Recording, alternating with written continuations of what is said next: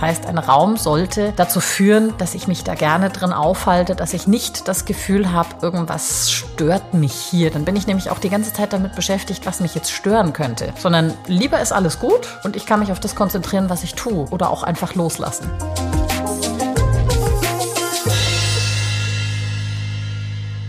Herzlich willkommen zu einer weiteren Folge von Feng Shui isst man nicht mit Stäbchen. Diesmal habe ich mit Feng Shui-Expertin Julia Ries über das harmonische Raumgefühl gesprochen. Ich habe sie gefragt, wann wir einen Raum eigentlich als harmonisch empfinden. Wir sprechen darüber, was dazu nötig ist, um einen Raum harmonisch zu gestalten und welche Rolle die fünf Feng Shui-Elemente dabei spielen. Sie ist in jedem Fall davon überzeugt, dass wir davon profitieren, wenn ein Zimmer harmonisch eingerichtet ist und wir uns darin wohlfühlen. Warum das so ist und was wir selbst dafür tun können, uns dort wohlzufühlen, wo wir wohnen und arbeiten, erfahrt ihr in dieser Folge. Und wie wir bereits in der vierten Folge angekündigt hatten, habt ihr heute die Möglichkeit, etwas zu gewinnen. Was genau und was ihr dafür tun müsst, erfahrt ihr gleich. Mein Name ist Kerstin Trüdinger und meine Gesprächspartnerin ist wie immer die Architektin und Feng Shui-Expertin Julia Ries. Hallo Julia, schön, dass du da bist. Hallo Kerstin.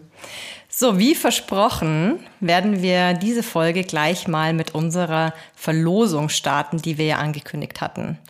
Und zwar hatten wir gesagt, wir werden unter allen HörerInnen, die mitmachen möchten, etwas ganz Besonderes verlosen. Und ich schlage vor, Julia, du erzählst gleich mal selbst, was du gern verlosen möchtest. Jawohl. Ich habe mir gedacht, als Einstieg in das Feng Shui, in eine Feng Shui-Beratung, interessieren sich doch die meisten dafür, was bin ich eigentlich für ein Typ? Was bringt mir das jetzt? Mhm. Deswegen äh, die Idee, als Preis gibt es einen Einstieg in eine Feng Shui-Beratung im Wert von 250 Euro. Und das beinhaltet zum einen die Information, zu welchem Trigramm man gehört und welchem Element man entspricht. Das heißt, man bekommt seinen persönlichen Kompass mit den Richtungen, die einen fördern und den Himmelsrichtungen, denen man ausweichen sollte. Und eben die Information, zu welchem Element gehöre ich und was heißt das eigentlich? Mhm. Bin ich jetzt Holz was, was sagt das über mich aus? Und das Ganze bekommt man äh, in Form von zwei PDFs. Da stehen die Informationen drin. Und dazu kommt noch ein 15-minütiges Beratungsgespräch, in welcher Form, digital, analog, persönlich, telefonisch, mhm. damit man ein bisschen versteht, was da dahinter steckt. Sehr schön. Also ich finde, das ist ein großartiger Gewinn. Und ich sage euch jetzt noch, was ihr dafür tun müsst.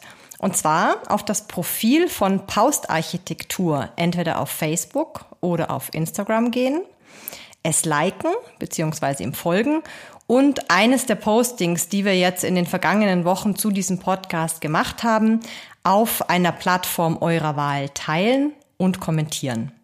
Davon macht ihr dann einen Screenshot und schickt den uns an fengshui.paustarchitektur.de. Die E-Mail und wie genau Paustarchitektur geschrieben wird, könnt ihr in den Show Notes nachlesen.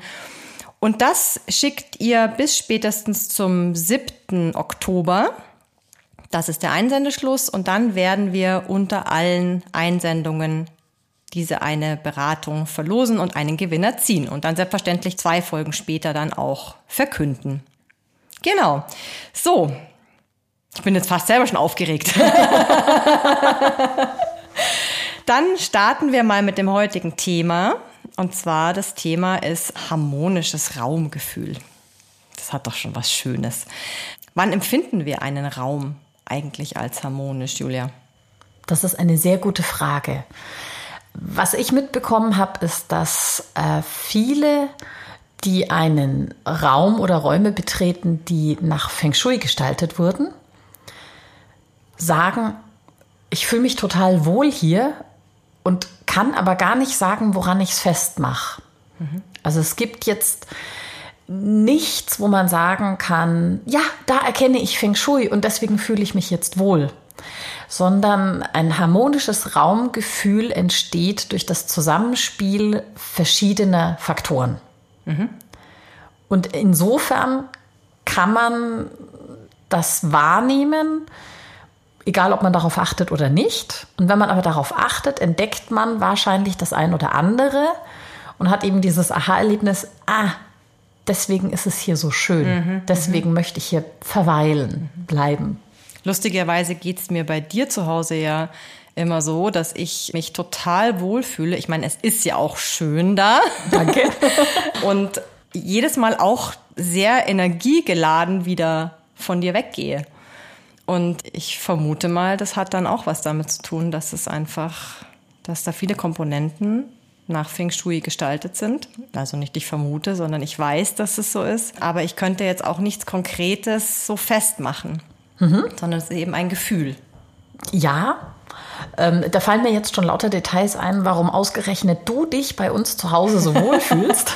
Es liegt wohl an meinem Element. Es liegt an deinem Element, wenn ich das verraten darf. Darfst du? Dein Element ist Wasser. Mhm. Und äh, bei uns zu Hause gibt es im Wohnzimmer eine blaue Wand, denn da soll die Wasserenergie gefördert werden. Und das entspricht deinem Element. Deswegen findest du unser Wohnzimmer einfach schon mal an sich angenehm. Mhm. Und dann natürlich durch unsere Anwesenheit, was sonst? Das ist selbstverständlich. Na gut, also was macht denn ein harmonisches Raumgefühl mit uns? Also warum sollte ein Raum überhaupt harmonisch gestaltet oder eingerichtet sein? Also grundsätzlich dienen Räume ja dazu, dass wir uns darin aufhalten. Ich rede jetzt nicht von der Besenkammer oder vom Klo, sondern Küche, Wohnzimmer, was auch immer, Büroraum. Ähm, so, da sollen wir uns also aufhalten. Ein, ein Haus ist da, um uns vor der Witterung zu schützen, uns vielleicht vor anderen Dingen zu beschützen und deswegen sollten wir uns darin aufhalten und wohlfühlen, denn dann halten wir uns da gerne auf. Das ist mal so das Grundsätzliche. Der zweite Punkt ist, der Raum sollte uns unterstützen, sollte uns energetisch fördern, damit wir uns A, noch lieber darin aufhalten und B, ähm, vielleicht, wenn wir da arbeiten zum Beispiel oder uns eben einfach nur aufhalten, dass wir da energetisch gefördert werden, dass wir produktiv sind, mhm. dass wir voller Energie werden oder diesen Raum wieder verlassen. Eben wie du auch beschrieben hast. Du mhm. gehst dann voller Energie von uns, verlässt uns und gehst wieder nach Hause. Mhm. Ähm, genauso ist es zum Beispiel im Schlafzimmer oder wenn ich schlafe, sollte mir nicht Energie entzogen werden, sondern hinzugeführt mhm. werden. Das ist schon mal das Grundsätzliche. Das heißt, ein Raum sollte dazu führen, dass ich mich da gerne drin aufhalte, dass ich nicht das Gefühl habe, irgendwas stört mich hier. Dann bin ich nämlich auch die ganze Zeit damit beschäftigt, was mich jetzt stören könnte. Mhm. Sondern lieber ist alles gut und ich kann mich auf das konzentrieren, was ich tue oder auch einfach loslassen. Mhm. Welche Komponenten spielen denn da eine Rolle? Viele. Ähm, da wäre zum einen die Akustik, also ist es da laut, leise, halt es, wie ist es, wenn man sich unterhält? Also ich finde zum Beispiel, es gibt äh, Lokale, die haben so eine schlechte Akustik, dass man fast das eigene Wort nicht versteht, obwohl da jetzt keine laute Musik läuft, sondern einfach die Nebengeräusche oder von den Nachbartischen kommt so viel Lärm an, dass es anstrengend wird. Und ähm, dann gibt es wieder äh, Lokale oder andere äh, Räume, die so eine gute Akustik haben, dass alles angenehm ist. Dann ist das alles nicht so anstrengend. Dann geht man nicht mit Kopfschmerzen raus und mit keinem heiseren Hals, sondern mit einem guten Gefühl. Mhm. Also Akustik ist das eine Thema. Dann geht es natürlich um das Raumklima, die Raumtemperatur. Die sollte angenehm sein. Es sollte keine Zugluft herrschen. Es sollte aber auch äh, nicht zu warm sein, also dass man sich da körperlich schon mal ganz wohl fühlt. Mhm. Dann gibt es das Thema Licht. Da gibt es auch unterschiedliche Komponenten. Man kann einen Raum mit Licht eben auch gestalten. Man kann ihn aber auch einfach nur beleuchten. Leuchtstoffröhre an die Decke und fertig. Mhm. Also kann man sich schon vorstellen, da kann man auch was machen. Dann geht es um die Gestaltung des Raums mit Farbe oder eben mit Materialien. Möbel beispielsweise würden mir noch einfallen. Genau, ist äh, auch ein Thema. Ähm, das, es, es, gibt ja Möbel, die ähm, jetzt zum Beispiel, wenn ich einen Raum voller Metallmöbel habe, mhm. dann wirkt er vielleicht auch ein bisschen kalt auf mich. Also es gibt Menschen, die mögen das und es gibt Menschen, die fühlen sich darin gar nicht wohl. Abhängig vom Element vermutlich. Genau so ist es. Mhm. ähm, dann gibt es Menschen, die, die mögen kein Holz, zum Beispiel. Die wollen dann halt lieber. Zumindest kein Holz, das nach Holz aussieht. Richtig, genau. Dann äh, ist die Frage, sind da schwere Möbel, sind da leichte Möbel, solche Dinge. Sind da kaputte Möbel, schöne Möbel, also da, das ist auch ein großer Effekt. Mhm. Das hat auch, die haben auch einen großen Effekt. Mhm. Äh, und dann etwas, was man gar nicht sieht, sondern eher unbewusst wahrnimmt, ist äh, auch das Thema geomantische Strahlung. Mhm. Jetzt fragt sich jeder, was zum Himmel ist das denn? Mhm. Ähm, am besten erklärt äh, ist, dass das sind die Strahlen, die jemand mit der Wünschelrute erfassen kann. Und jetzt wird es nämlich interessant. Mhm. Ähm, die kann man ja nicht wahrnehmen, sondern eben Wünschelroutengänger, die können nicht nur Wasseradern feststellen, sondern eben auch diese Strahlung. Da gibt es ganz unterschiedliche. Da gibt es Gitter, die sich über die Erde ziehen. Dann gibt es Kreuzungspunkte, die besonders schlecht sind und andere, die wieder gut sind. Und das Witzige an der Sache ist, äh, das haben wir im Laufe der Jahre festgestellt, dass äh, wenn ich eine Feng Shui-Analyse mache, Feng Shui ist natürlich das wichtigste Thema überhaupt, um einen Raum harmonisch zu gestalten oder zu haben. Wenn da gute Energien vorherrschen, dann fühle ich mich in dem Raum auch wohl. Und wenn ich jetzt eine Feng Shui-Analyse mache und es gibt ja eben auch immer Ecken mit schlechten Energien, und jetzt habe ich die eben auch zum Beispiel in einem Raum. Also jeder gute Raum hat auch Ecken mit schlechten Energien. Und dann muss ich halt einfach gucken, wie gestalte ich den, dass ich diese schlechten Energien jetzt nicht unbedingt nutze. Mhm. Und witzigerweise decken sich die Zonen mit den schlechten Energien mit den Bereichen, in denen zum Beispiel irgendwelche Kreuzungspunkte dieser Gitter, dieser geomantischen Strahlung sind. Mhm. Finde ich ganz faszinierend, weil die zwei Dinge haben eigentlich nichts miteinander zu tun aber wahrscheinlich doch irgendwie. Mhm. Also wie diese Strahlung sich über die Erde verteilt, also wenn da Verwerfungen im Untergrund sind, dann lenkt es irgendwie die Strahlung ab. Und das hat wohl auch etwas mit dem Skifluss zu tun.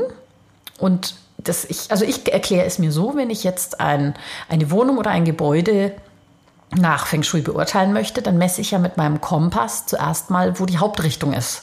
Sei es Eingangstür oder Facing Gesicht des Hauses. Mhm. Und mein Kompass reagiert ja auch auf Strahlung und auf vielleicht die Verwerfungen. Und insofern lenkt der lenken irgendwelche Verwerfungen meinen Energiefluss so, dass sich das auch im Kompass darstellt. Und insofern beeinflusst es die Verteilung des Skis in dem Haus oder in dem Raum. Und so erschließt es sich mir zumindest, dass sich diese zwei Themen decken, obwohl sie vermeintlich nichts miteinander zu tun haben. Mhm. Das heißt, ich fühle mich dann in so einem Raum oder an dem Ort oder an dem, an dem Fleck in dem Raum, wo dann beispielsweise solche Kreuzungspunkte sind, ähm, nicht wohl. Ja, ähm, es, es, gibt ja so alte Weisheiten, dass man, äh, die alten Bauern hätten früher ihre Schafherden übers Land getrieben und da, wo sich die Schafe niederlassen, da hat man dann den Hof errichtet, mhm. zum Beispiel. Mhm. Oder ähm, habe ich auch schon gehört, dass da, wo Katzen sich niederlassen, da sind tendenziell Kreuzungspunkte. Also dass Katzen diese komischen Energien wohl suchen. Mhm. Okay, also das heißt, so könnte ich das, wenn ich eine Katze habe, herausfinden, wo so ein Kreuzungspunkt ist. Aber was mich jetzt interessieren würde, ist, was kann ich denn dann gegen diese schlechten Energien, diese Kreuzungspunkte tun, wenn ich die weghaben will? Die kriegt man nicht weg. Mhm. Ich kann nur mit der Aufteilung, Nutzung, Gestaltung des Raumes darauf achten, dass ich jetzt mein Bett nicht unbedingt auf so einen Kreuzungspunkt zum mhm. Beispiel stelle.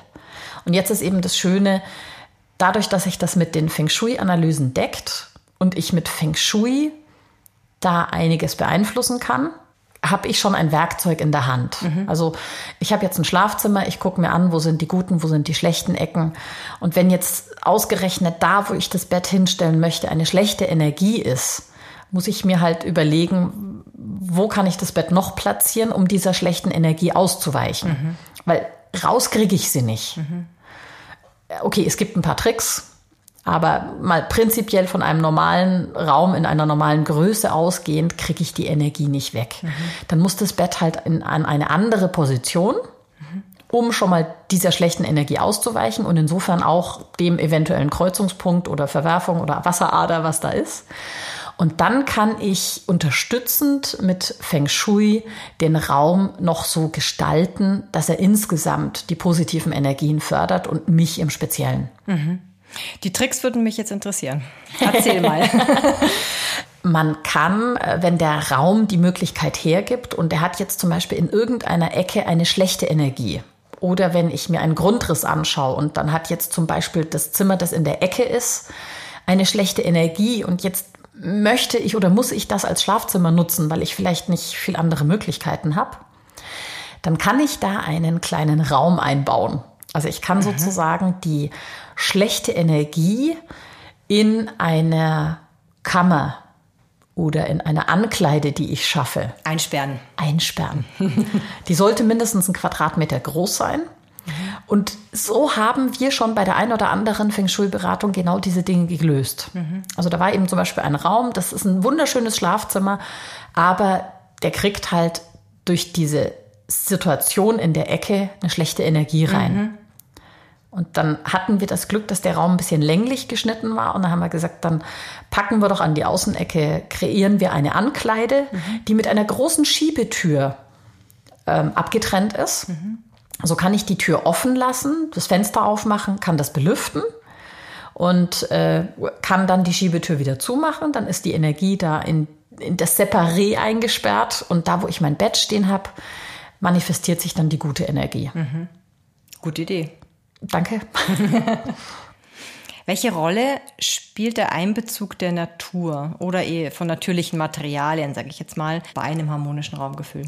Äh, würde ich sagen, äh, grundsätzlich und unbedingt. Mhm. Das Prinzip oder das Ziel von Feng Shui ist eben Harmonie zu schaffen. Und Harmonie nach Feng Shui existiert, wenn alle fünf Elemente ausgeglichen sind. Und das eben kann ich unterstützen durch die Gestaltung des Raums. Also das heißt, wir reden hier von den fünf Elementen Holz, Feuer, Erde, Metall und Wasser.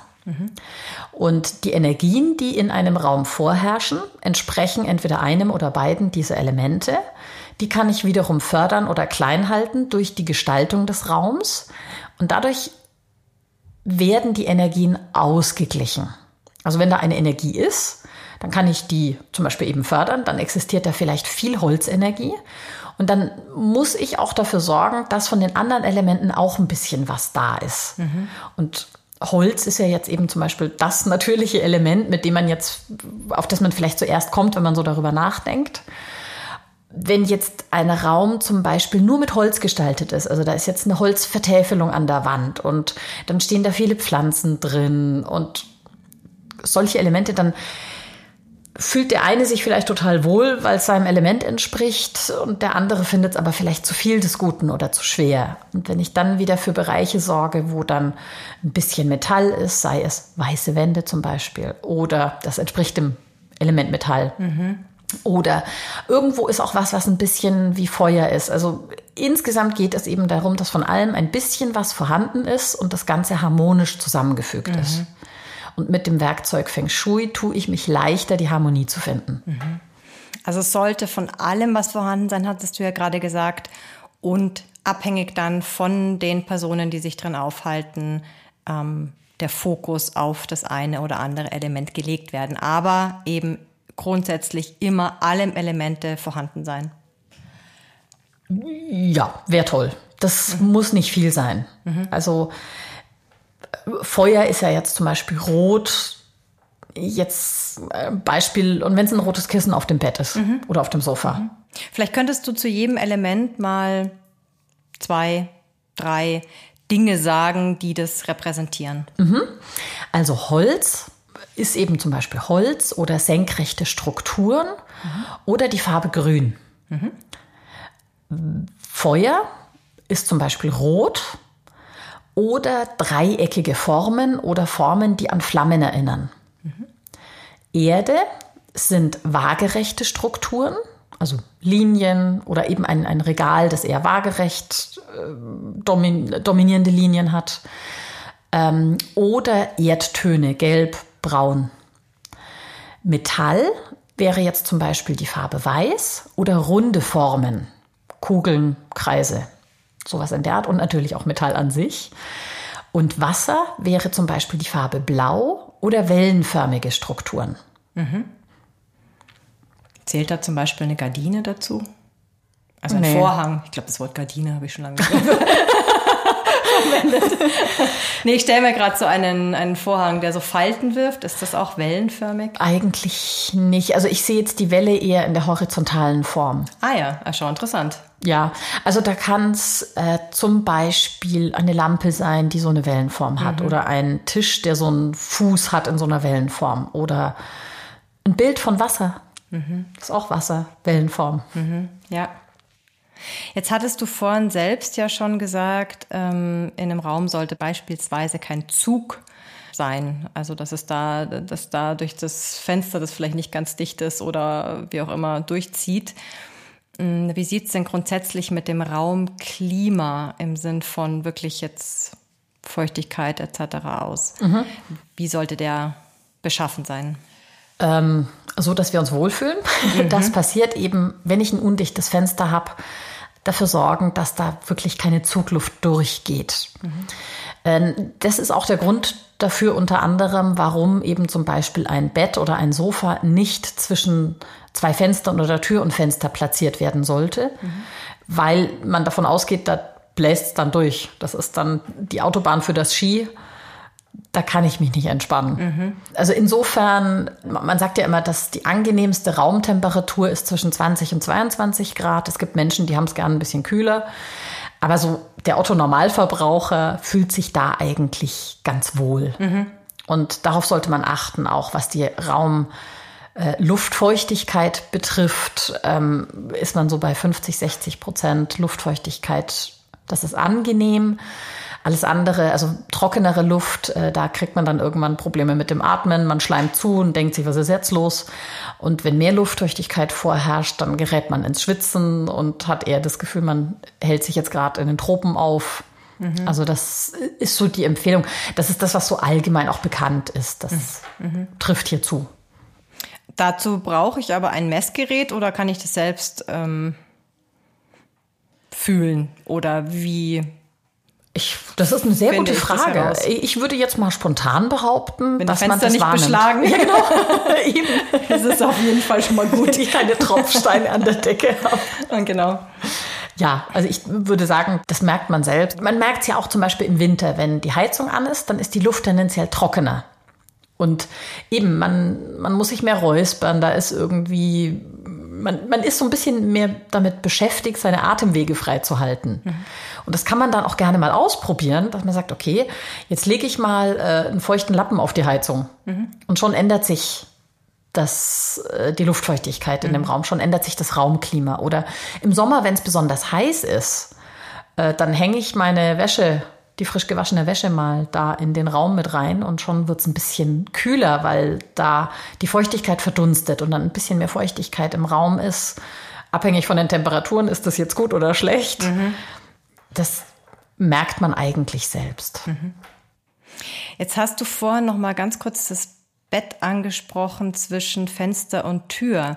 Da würde ich ganz gerne für unsere Hörerinnen noch mal dich fragen, wenn ich jetzt so einen Raum habe, wo das Bett einfach da stehen muss, weil ich keine andere Möglichkeit habe.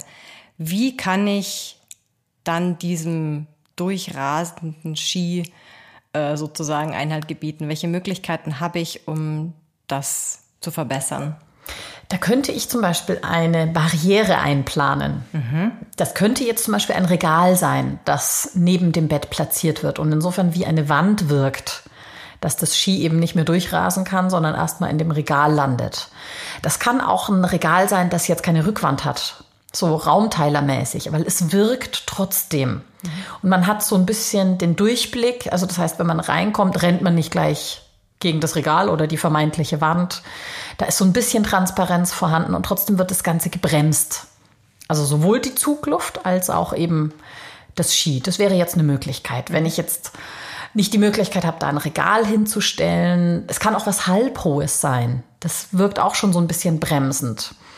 Oder ich stelle mir da ein paar Pflanzen hin oder ein Paravent. Also einfach ein bisschen Barrierebremsung mhm. einbauen. Mhm. Ja, wie du ja schon mal gesagt hast, was man sieht, das wirkt. So ist es, genau. Mhm. Oder was man wahrnimmt, das wirkt. Mhm. Möchtest du noch was zu ergänzen zu unserem Thema harmonisches Raumgefühl? Ja, also im Prinzip kann jeder, der sich mal ganz bewusst darauf einstellt, das auch wahrnehmen, was in diesem Raum ist.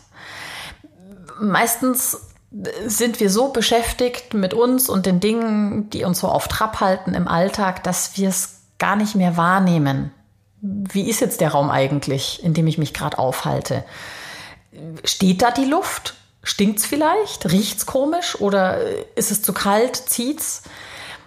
Aber jeder, der sich bewusst darauf einlässt, mal mit offenen Augen, offener Nase, offenen Ohren einen Raum betritt, vor allem vielleicht den Raum, in dem er sich ganz viel aufhält, kann wahrnehmen, wie da das Raumklima ist und wird auch die guten und die schlechten Ecken herausfinden. Mhm.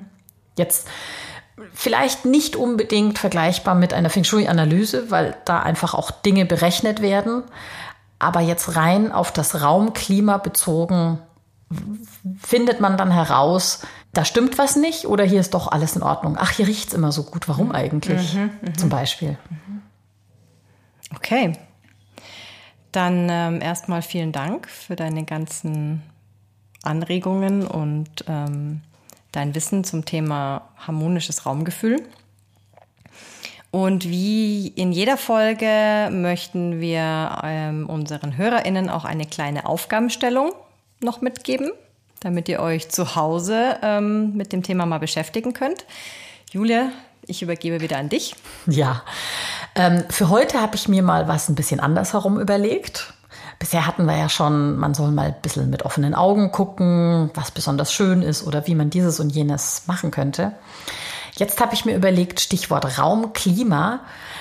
Es wird uns eher ein schlechtes Raumklima auffallen als ein gutes. Mhm.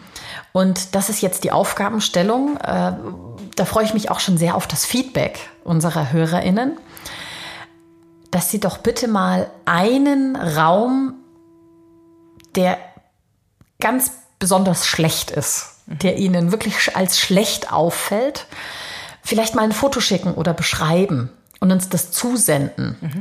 Und allein durch das Wahrnehmen des schlechten Raums, also vielleicht gibt es einen Raum, wo sie sagen, ey, da zieht's immer oder da stinkt's immer.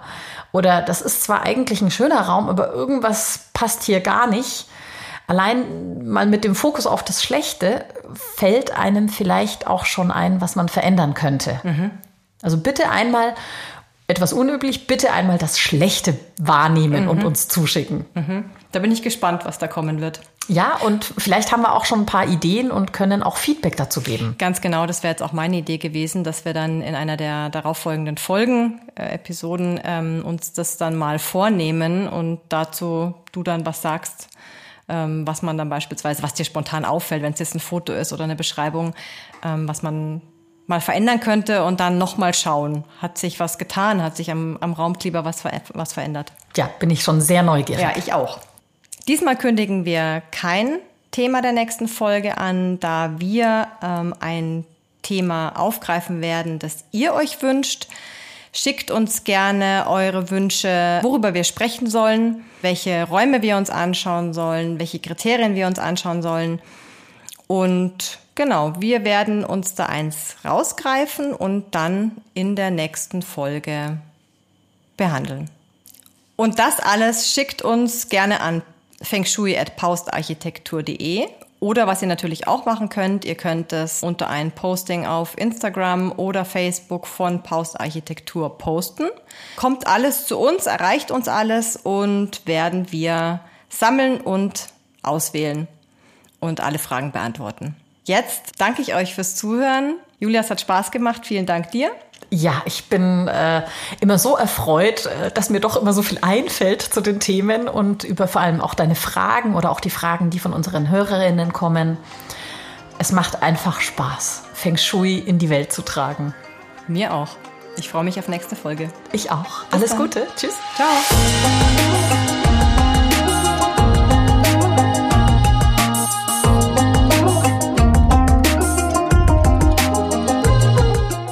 Dieser Podcast wurde produziert von Kerstin Trütinger.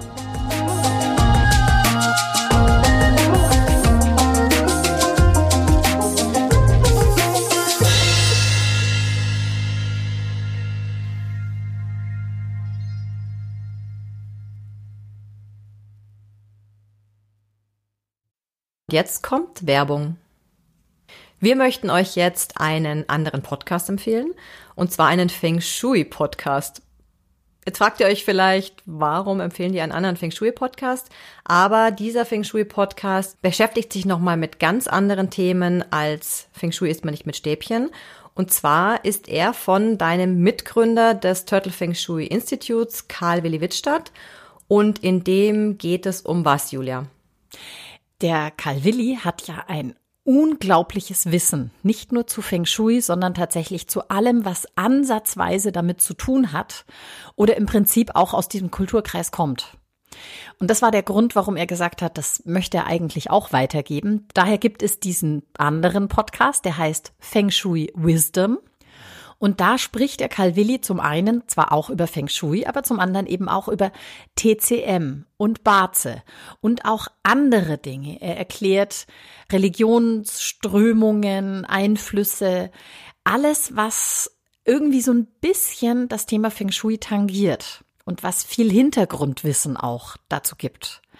Und jeder, der einfach noch ein bisschen tiefer einsteigen möchte oder vielleicht auch genauer wissen möchte, wo kommt's denn her, sollte sich unbedingt diesen Podcast anhören. Mhm. Und wer seinen Ohren zwischendurch mal eine Pause gönnen will und eher seine Augen beanspruchen, der kann dann auch noch gleich noch Karl Willis Buch lesen, was auch sehr empfehlenswert ist. Und zwar nennt sich das Tag der Drachen. Und da Kannst du auch noch mal ganz kurz sagen, um was es da geht? Tag der Drachen hat der Calvilli geschrieben und ist letztlich eine Biografie über den sogenannten Feng Shui-Kaiser. Also es gab nämlich tatsächlich mal einen Kaiser, der selbst Feng Shui gelernt hat im Kloster. Und es ist dessen Lebensgeschichte und drumherum natürlich auch noch ein bisschen mit Fantasie angereichert. Eine wundervolle Geschichte, die das Zusammenspiel der Elemente erklärt und erläutert anhand von Bildern. Ähm, es ist eine sehr spannende Geschichte, steckt auch eine Liebesgeschichte drin. Und wenn man dieses Buch liest und schon ein bisschen Ahnung von Feng Shui hat, erkennt man ganz viele Erklärungen und Bilder.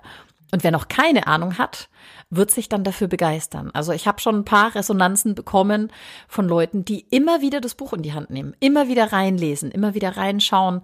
Also ich kann es nur empfehlen, bestellt's euch direkt im Novum Verlag, die schicken es euch zu und habt einfach ganz viel Freude dran. Werbung Ende.